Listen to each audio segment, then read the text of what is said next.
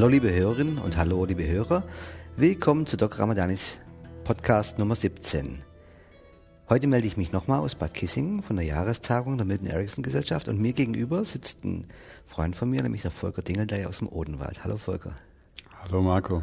Also für dich muss ja diese Jahrestagung ja wie, wie bestellt sein. Du bist selber eigentlich ursprünglich vom Werdegang her Physiotherapeut, hast dann Tanztherapie gemacht, hast viel, viele therapeutische Strömungen kennengelernt und bis heute hypnosystemischer Körpertherapeut. Da kann man das so sagen? Ja. ja Im ja, Odenwald genau. in eigener Praxis. Ja. Darf ich mal fragen, wie du jetzt zu diesem hypnotherapeutischen und hypnosystemischen Denken gekommen bist? Das war vor vier Jahren. Ich äh, esse äh, zweimal die Woche in der Klinik zu Mittag, in der ich früher gearbeitet habe. Und mhm. da sitze ich zusammen mit Psychologen. Und da haben mir, äh, die haben mir berichtet von einem Gunther Schmidt. Und das, Gunther, okay. und das klang sehr interessant. Und da wollte ich mehr darüber wissen. Und der eine der Kollegen, der hatte ein, ein paar Kassetten. Und dann habe ich mir die Kassetten von dem Gunther Schmidt angehört. Und der hat sehr begeistert äh, von seiner Sache erzählt, von der hypnosystemischen Arbeit erzählt. Und ab diesem Zeitpunkt wusste ich, dass ich da dahin muss, dass ich das hören muss, dass ich den live erleben muss. Mhm.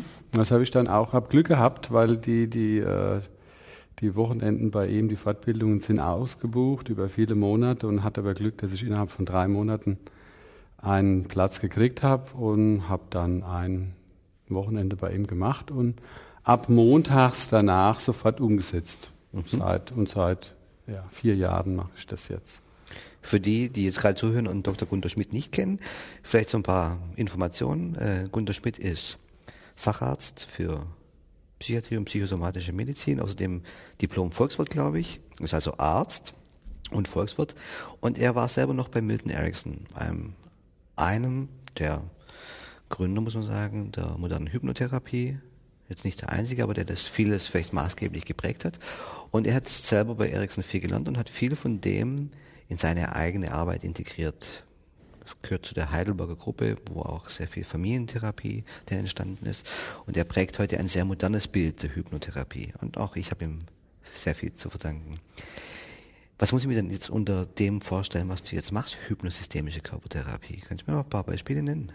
Ja, das sind sehr, ein sehr vielfältiges Anwendungsgebiet. Zum einen habe ich da meine neurologischen Patienten, die ich auch noch aus der Physiotherapie betreue, wo jetzt ein neues Feld dazugekommen ist. Äh, man kann sich das vorstellen, zum Beispiel eine MS-Patientin, die äh, physiotherapeutisch behandelt wurde. Da gibt es neurologische Verfahren wie das Bobert-Prinzip. Und seit ich die Arbeit von dem Gunther Schmidt kennengelernt habe oder die hypnosystemische Arbeit kennengelernt habe, gehe ich da sehr viel systematischer vor und sehr viel zielorientierter und äh, ja, kompetenz- und ressourcenorientierter. Mhm. Das heißt, äh,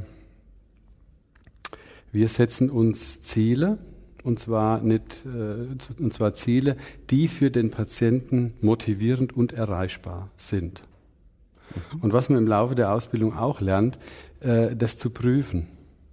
ich meine, man kann davon erzählen, ich setze jetzt ein Ziel, das ist ja sehr lobenswert, ein Ziel zu setzen, das erreichbar ist und motivierend ist.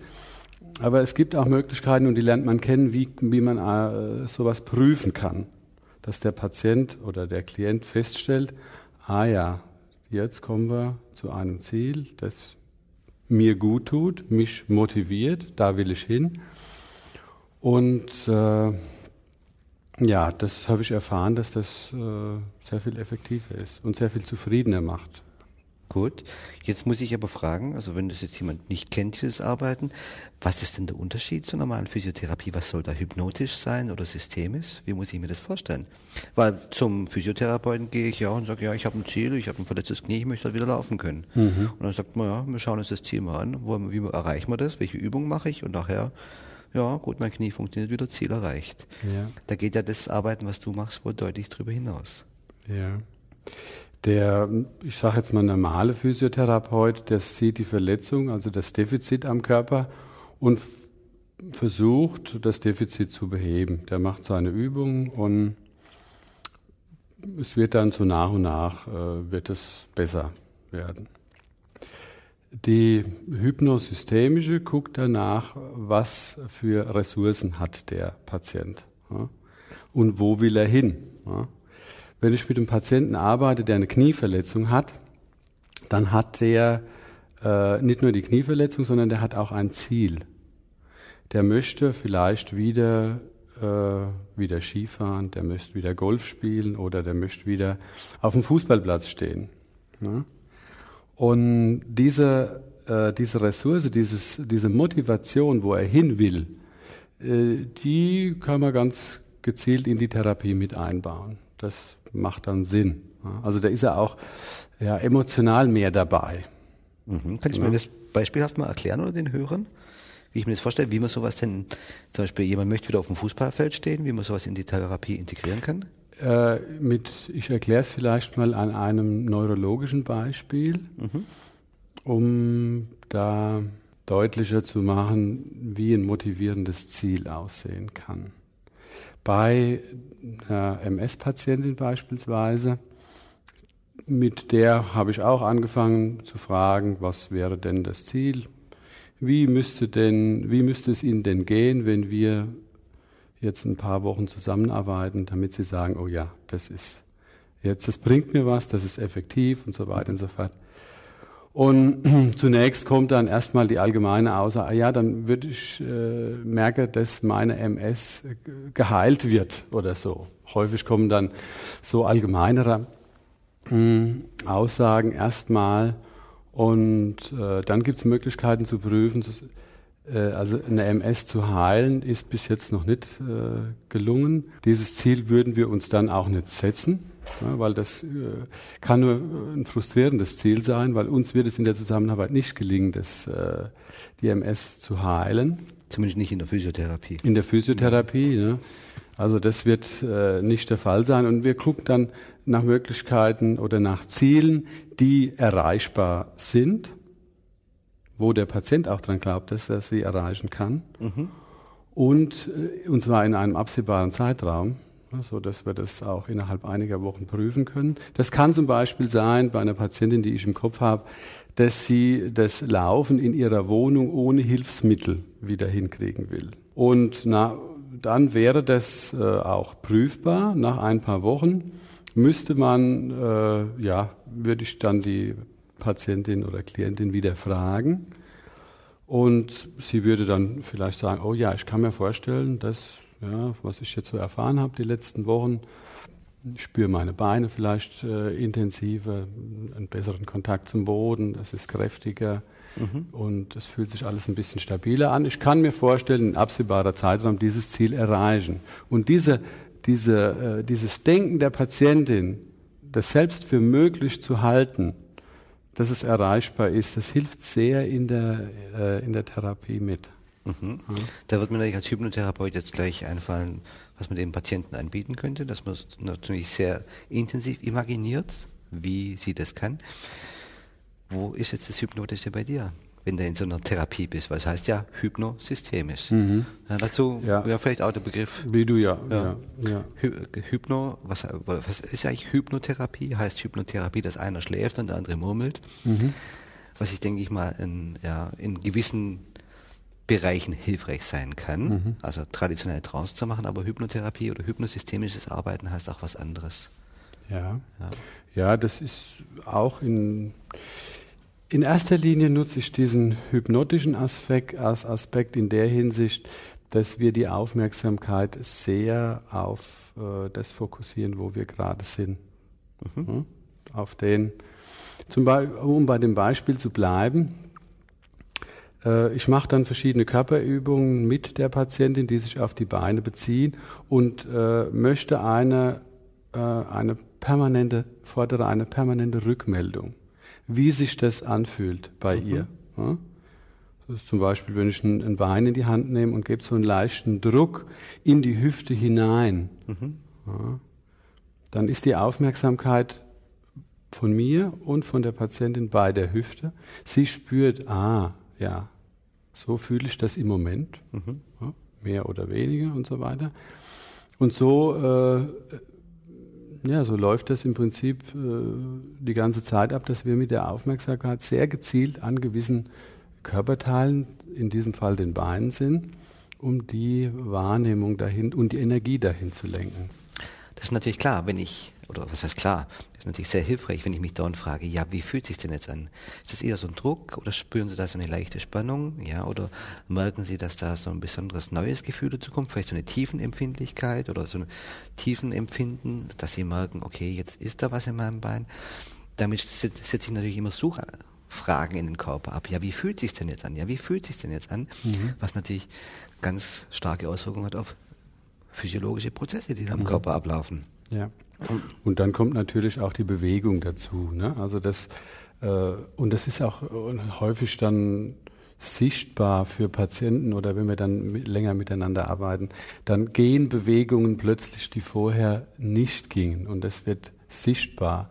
Und diese Dinge hm, ist es wichtig, den hm, einen hohen Stellenwert zu geben. Da gehen jetzt Bewegungen. Der Fußrücken kann sich jetzt heben, mhm. obwohl das eigentlich seit Jahren nicht mehr ging. Und obwohl der Arzt gesagt hat, das wird auch nicht mehr gehen und deswegen brauchen Sie die, diese Fußheberschiene oder mhm. so. Ja. Also da geht was, da geht eine Bewegung, von der äh, über Jahre hinweg geglaubt wurde, es kann gar nicht gehen. Mhm. Und das gibt, äh, löst bei vielen Menschen, löst bei äh, vielen meiner Patienten so diese Hoffnung aus oder diese Energie aus. Aha, mal gucken, was da noch geht. Mhm. Und das ist eine Motivation, das ist eine Energie, mit der man ja viel erreichen kann, viel Positives für den Patienten erreichen kann. Mhm. Denke ich mal, die erste Basis auch der Hypnotherapie, die Fokussierung von Aufmerksamkeit auf Hilfreiches. Das heißt, wenn ein Patient kommt mit sowas, ja, ich kann immer noch nicht laufen, aber dann zu sagen, ja, aber Sie können, die, die Fußheber funktionieren, schauen Sie mal. Mhm. Und wie weit schaffen Sie das jetzt schon? Sollen wir es uns mal genau anschauen? Und können Sie sich noch daran erinnern, wie das da war? Genau, und dann mhm, gleich genau. diesen Unterschied rausstellen, ja, okay? Ja. Und nämlich Unterschiede aufzeigen heißt Informationsbildung. Aha, da gibt es einen Unterschied. Und dann ist wirklich so, dass die Leute erstmal sehen. Ja, dass man wirklich mal nicht mehr so dieses große fatalistische vielleicht schwer oder nicht zu erreichende Endziel sieht, ja, das wäre aber, so würde ich es mir aber wünschen, sondern zu sehen, mhm. okay, trotz dieser Restriktionen, die da wohl da sind, es gibt ja auch zum Beispiel nach Unfällen einfach Bewegungseinschränkungen, trotz dieser Restriktionen, die da sind, kann ich etwas erreichen. Ja. Und das ist, denke ich mal, so, ähm, das ist vielleicht so was Spezielles, was wir da so im, im hypnotherapeutischen Denken auch haben, ja. die Richt, das Richten der Aufmerksamkeit auf Hilfreiches und Zieldienliches, ja. nicht auf Defizitäres. Ja, und dann kann da noch, äh, ja, können da noch sehr, sehr kraftvolle Prozesse in Gang gesetzt werden dadurch. Ne? Wenn ein Patient, der über Jahre hinweg geglaubt hat, ich habe MS und das wird sowieso nicht mehr funktionieren mit dem Fußheben und dem mhm. Laufen, spürt, da gehen plötzlich Dinge, von denen mir mein ganzes Umfeld gesagt hat, die gehen nicht. Ja? Und äh, da kriegen die Leute oder die kriegen die, die Menschen eine, eine Motivation und, wie, und eine Neugierde, denen zeige ich es auch. Mhm, ne? Klar.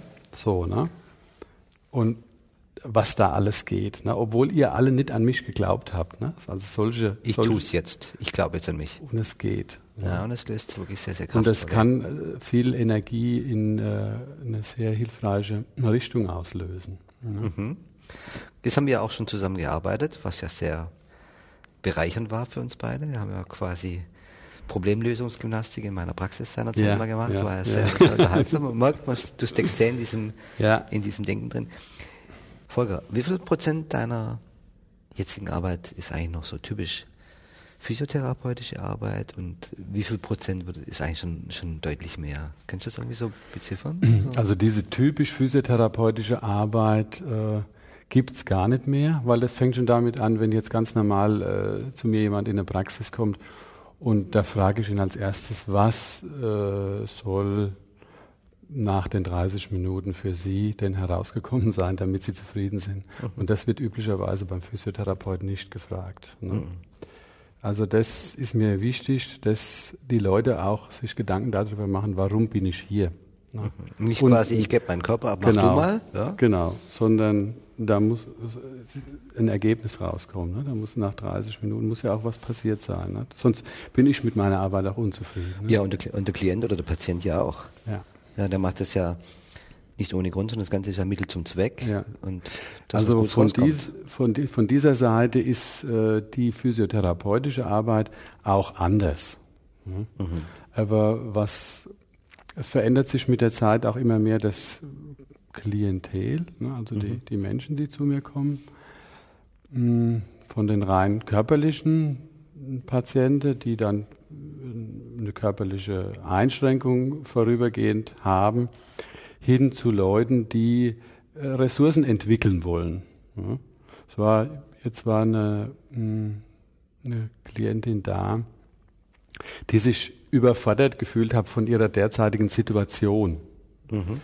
Sie hat äh, das so ausgedrückt, das fand ich ganz schön, sie hat einen Blumenstrauß voll Möglichkeiten. Mhm. Also da stecken viele berufliche Entwicklungsmöglichkeiten drin. Und äh, das ist aber zeitlich für sie gar nicht machbar, was sich da eröffnet. Und darüber hinaus ist noch Familie da und mhm. Mann und Kinder brauchen auch Zeit. Und sie hat sich dann, und das kam in der Zusammenarbeit, äh, kam das Ziel heraus, sie wünscht sich einen gelassenen Abstand zu diesem Blumenstrauß von Möglichkeiten, damit sie den täglich neu zusammenstellen kann. Mhm, schöne Metapher.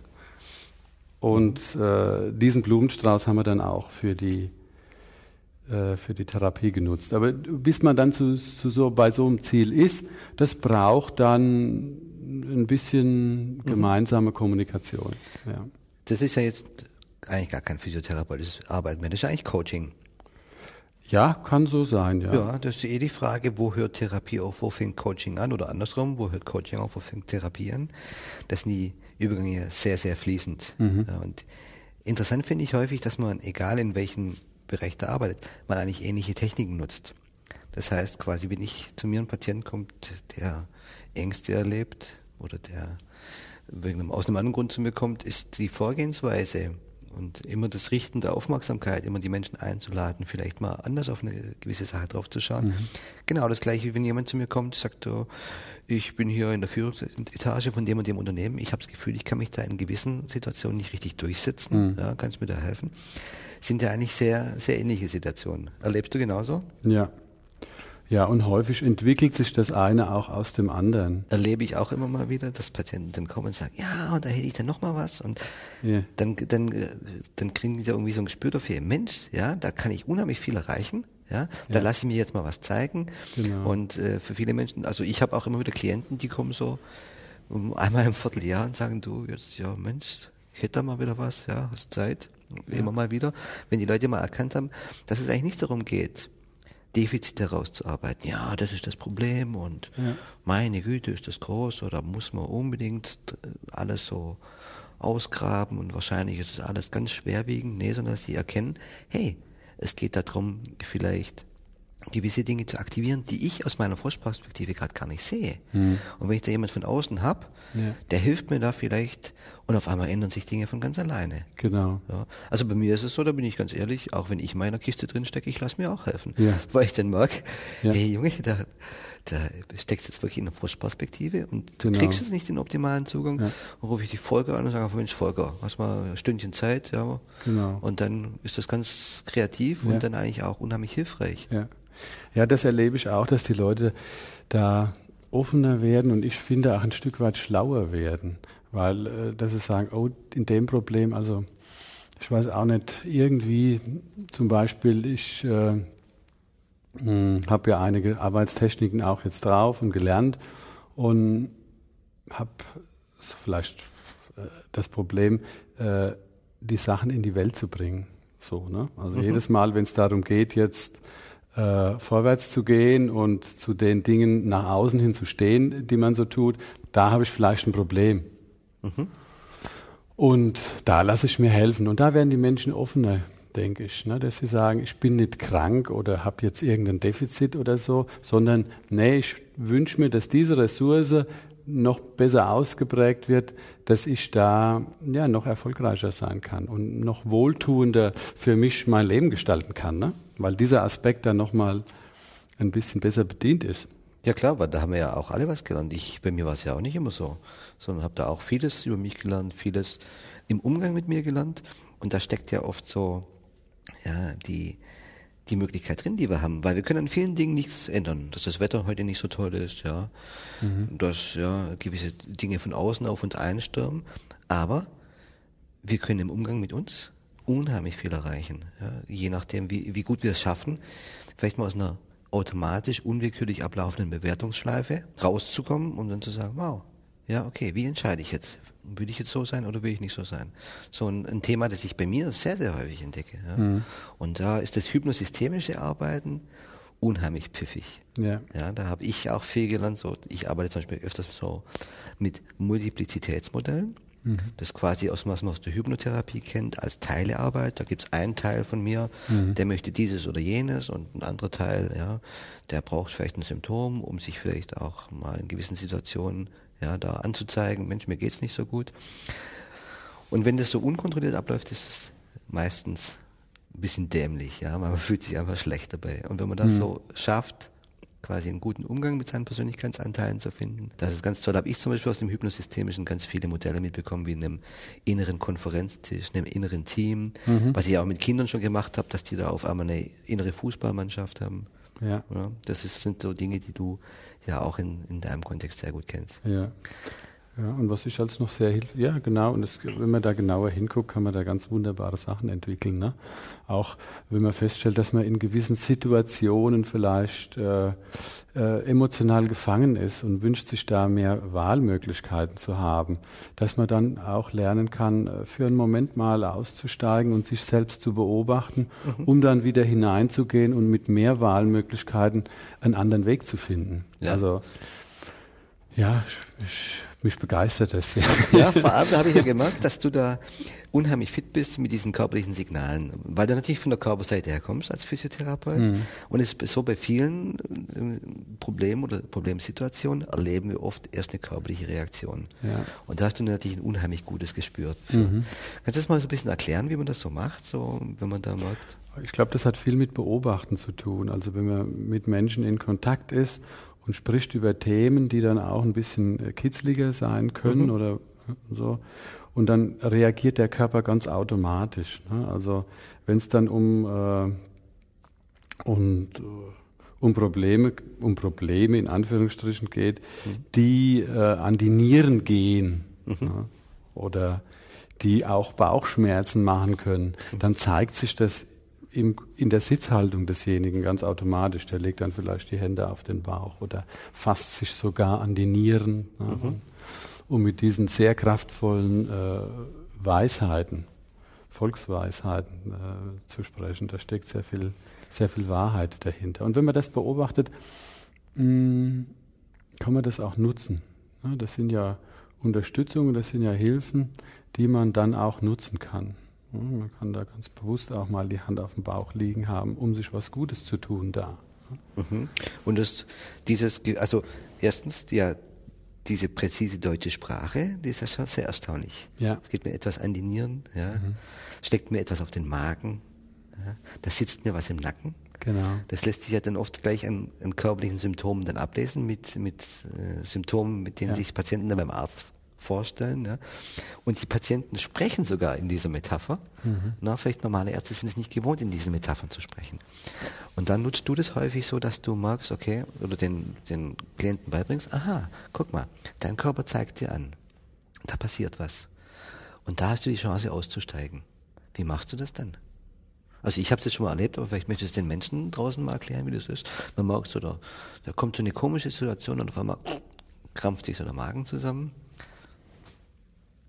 ja, der erste Schritt ist äh, häufig, das bewusst zu machen. Einfach. Ne? Mhm. Es gibt Auslöser für Körperreaktionen. Und äh, das Bewusstmachen hilft dabei, Wahlmöglichkeiten zu finden. Ja? Dann muss man gucken, was braucht der Patient oder Klient, um in den Situationen es bewusst zu haben. Das braucht auch Übung. Und das kann man auch üben. Manche Situationen kann man sich im Vorhinein vorstellen, weil man weiß, sie werden eintreten. Es wird, was weiß ich, es wird eine Begegnung mit dem Chef geben, der mir Bauchschmerzen macht. Mhm. Die wird es geben und die kann man dann im Vorhinein schon mal üben und durchspielen. Das ist ohnehin günstig, wenn man äh, das äh, an Situationen übt, die vorhersehbar sind. Da kann man schon mal ein Gefühl und eine Übung dafür kriegen. Rein mental, oder? Oder bist du für Rollenspiele? Auch schon. Ja. schon mit, dem, es, mit, dem, Therapeuten? Ja, dann wird ja. es schon besser spürbar. Häufig mache ich das dann für meine Patienten erstmal vor. Ja. Ne, damit es da leichter wird, äh, den Schritt zu machen, das selbst mhm. zu tun dann. Ne? Also mhm. ich mache das auch gern vor. Ich springe dann vor den Leuten rum und die sagen mir, wie es dann zu sein hat. Wenn du Doppelgänger bist zum Beispiel, das ist eine Technik, die liebe ich auch. Also quasi sagen, sag mir mal, wie ich mich fühlen muss, damit ich mich genauso fühle wie du. Genau. Damit den Leuten vielleicht auch klar wird, okay, das läuft da ab, dann kann man es nämlich entzerren zeitlich. Das heißt, man kann das wirklich in einzelne Schritte ja, sich mhm. zerlegen, dass man ja. sehen kann, okay, da geht's los. Und da kannst du aus dieser Problemtrance die dann normalerweise so unkontrolliert abläuft, da kannst du aussteigen. Ja. Was brauchst du, um da auszusteigen? Was könntest du tun? Und da haben wir. Das hat für mich das auch, und ich mache das ganz gerne, da reinzugehen, um ja, um auch spüren zu können, wie fühlt sich das dann an. Ne? Und dann kann ich noch mal besser verstehen, wie sich das anfühlt. Ne? Und wir können gemeinsam überlegen, was äh, anderes wäre denn günstiger? Ne? Welche Wahlmöglichkeiten wären denn wohltuender für mich. Und was können, kann derjenige oder diejenige in der Situation tun, damit vielleicht diese Wahlmöglichkeiten offen stehen? Ja. ja.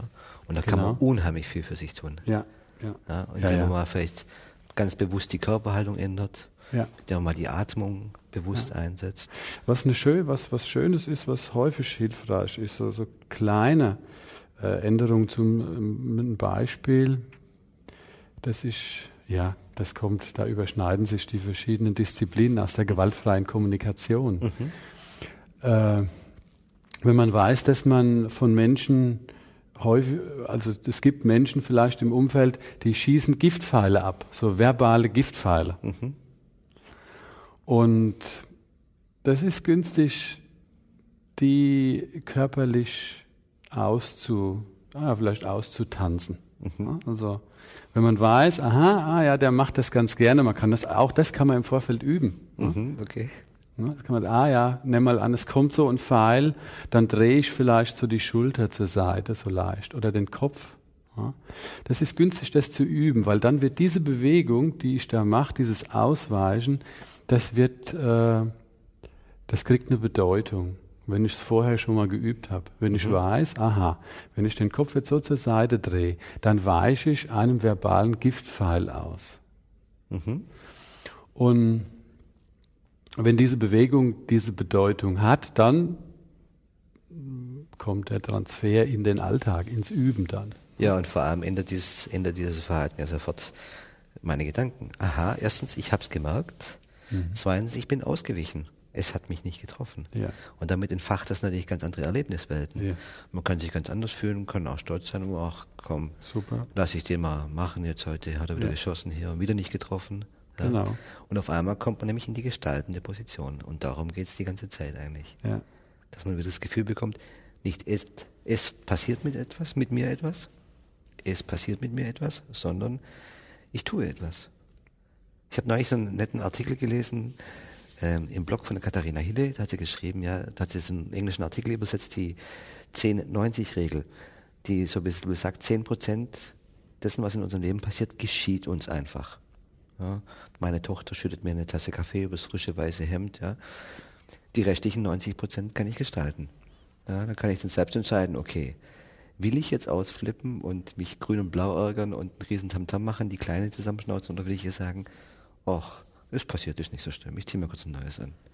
Hat Auswirkungen für den ganzen Tag. Ja. Wie gut ich gelaunt bin, wie schlecht ich gelaunt bin. Ne? Ja. Und dazu ist einfach wichtig zu sehen, wann denn sowas passiert, sowas Unkontrollierbares. Mhm. Weil es mhm. hat ja auch Folgekosten, wenn man sich dann ärgert, ja. die Tochter heult, dann ist Mutti auch noch ganz von der Rolle, ja. du bist immer so streng zu den Kindern und auf einmal erschütterst da das ganze System. Ja? Die ganze ja. Familie ist in Aufruhr. Ja, für, da finde ich äh, eine Rückkopplungsschleife, eine eigene Rückkopplungsschleife sehr hilfreich, bevor ich auf die Dinge reagiere, zu über, ja, zu reflektieren, was hat es für Folgen? Wie mhm. tut mir das gut? Mhm. Na, was hat es für Folgen für mich? Ist es zieldienlich, wenn ich mich so fühle? ja, ja, genau. Ist es, ist es zieldienlich, ja. Tut es mir gut? Ja. ja. ja. Das ist, äh, bevor, bevor die Reaktion kommt, erstmal zu prüfen. So. Mhm. Das erspart einem häufig. Ja, Unannehmlichkeiten. Ja. Jetzt hören da draußen vielleicht Leute zu und denken sich vielleicht, ja, die beiden sind vielleicht lustig, wenn das so einfach wäre, wenn ja, das so einfach sehen. wäre. Da kann man dann vielleicht sagen, so einfach ist es nicht. Ja. Aber man kann es üben. Ja, Schritt genau. für Schritt für Schritt. Ja. ja. Und ich bringe den Leuten immer bei, sie sollen vor allem eins mit sich sein, nämlich mal nachsichtig. Weil ich immer erkenne, die Menschen sind so hart zu sich mhm. und unfair. Und dann kann man sich wirklich auch mal für jeden kleinen Erfolg, den man da erreicht, aha, jetzt habe ich es mir, und das ist ja für einen Hypnotherapeuten ein komischer Ausdruck, jetzt habe ich es mir bewusst gemacht. Ja, bei uns geht es eigentlich ums Unbewusste, aber nein, oft ist es hilfreich zu merken, aha, jetzt habe ich es mir bewusst gemacht, ich habe es gemerkt, wow. Ja. Und jetzt habe ich es. Wie spiele ich den Ball jetzt? Ja? Ich habe den Ball jetzt in der Hand, wie will ich spielen? Und das ist wirklich etwas, was man durch Achtsamkeit auf den Körper, über Körperreaktionen erlernen kann oder merken kann. Und wer da wirklich Schwierigkeiten hat, der kann auch echt zu einem Hypnotherapeuten gehen oder zu einem hypnosystemischen Coach. Da kann ja. man das ganz toll lernen. Ja. Ich finde es auch deswegen eine gute Möglichkeit, weil das eine Kurzzeit, das sollte man immer mal wieder sagen. Mhm. Das ist eine Kurzzeittherapieform mhm. oder Kurzzeitbegleitungsform. Mhm. Therapie klingt immer so nach, nach Krankheit oder irgendwas. Es ist eine Begleitung, eine Kurzzeitbegleitung, um Ressourcen und Kompetenzen bewusst zu machen. Mhm. Und das sollte bei drei bis fünf äh, Sitzungen, die man beim Hypnotherapeuten macht, da muss eine Menge passiert sein. Da, mhm, muss, da muss schon was rauskommen. Da muss richtig spürbar was Tolles rausgekommen sein dabei. Mhm, sonst passt vielleicht nicht. Genau. Da muss man dann auch so fair sein von beiden Seiten und sagen, pass auf, ja. ja. das ist irgendwie nicht so, da kommt nicht das Richtige raus, da müssen wir überlegen, was wir da jetzt machen. Genau, weil das kostet ja auch Geld. Ne? Ja, und, und Zeit und Energie. Ganz klar sagen. Und ja, ja. da wäre es schade, wenn einer von beiden oder beide vielleicht sogar frustriert sind. Genau. Weil als Begleiter ist es ja auch nicht angenehm zu merken, hey, da gerate ich irgendwie unter Druck, da stimmt denn irgendwas nicht. Und dann bin ich auch so, da kommt das relativ schnell auf den Tisch, dass ja. man drüber spricht ja. und sagt, okay, pass mal auf, dass irgendwie habe ich das Gefühl, ja. Manchmal sollte man aber auch nicht so schnell aufgeben. Ich hatte schon wirklich ja, Leute, die kamen zu mir, die kamen mit dem Gedanken zu mir, Hypnose ist, ich schlafe und der redet. Und die sagen, ich weiß gar nicht, ob ich das kann. Ich bin so angespannt und so aufgeregt und ja, ich habe da mhm. Schwierigkeiten, kann mich mhm. sowieso nicht entspannen. Da sage ich, das ist alles in Ordnung. Mhm. Und dann, dann setzt man sich selber und, und die Klienten unter Druck, wenn man sagt, wir müssen jetzt Hypnose machen, sie müssen sich ja, entspannen. Ja. Ja, das ist überhaupt nicht wahr, man muss sich da überhaupt nicht entspannen. Und da habe ich es ein und das andere Mal erlebt, dass man am Anfang vielleicht den Eindruck hatte, es wäre ein bisschen zäh.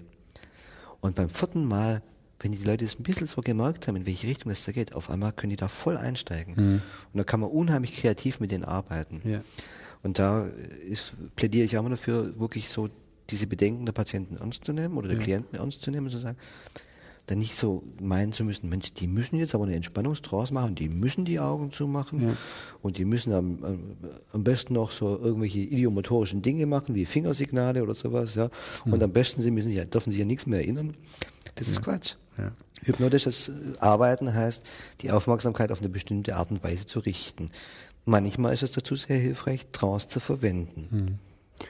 Ich finde da gerade, nicht immer sein. Was, was du erzählst, diesen den körperlichen Aspekt sehr hilfreich dabei. Ne? Wenn da einer kommt, der sagt, oh, das, ich weiß gar nicht, ob ich mich da an, ich bin innerlich so schnell oder so. Ne? Das mhm. kann, oh, ich weiß gar nicht, das kann ich so ruhig sitzen oder so. Das, ich sage mal, da leuchten mir als Körper sowieso die Augen. Ja. Wenn einer so schnell unterwegs ist, da gehen wir halt in seinem Tempo mal durch die Praxis hin und her. Ne? Mhm. Ich habe auch schon äh, Thera oder Sitzungen gemacht, in denen wir gelaufen sind, durch die Natur gelaufen sind. Wunderbar. Mhm. Sehr effektiv, sehr hilfreich, weil man viele Metapher findet da, ne? die man räumlich nutzen kann. Ne? Man hat dann, das ist mir jetzt gerade in Erinnerung von einem, von einer äh, Sitzung, man hat diesen Weitblick auch. Ne? Also mhm. wir standen da auf einem Berg und haben den Weitblick genutzt ne?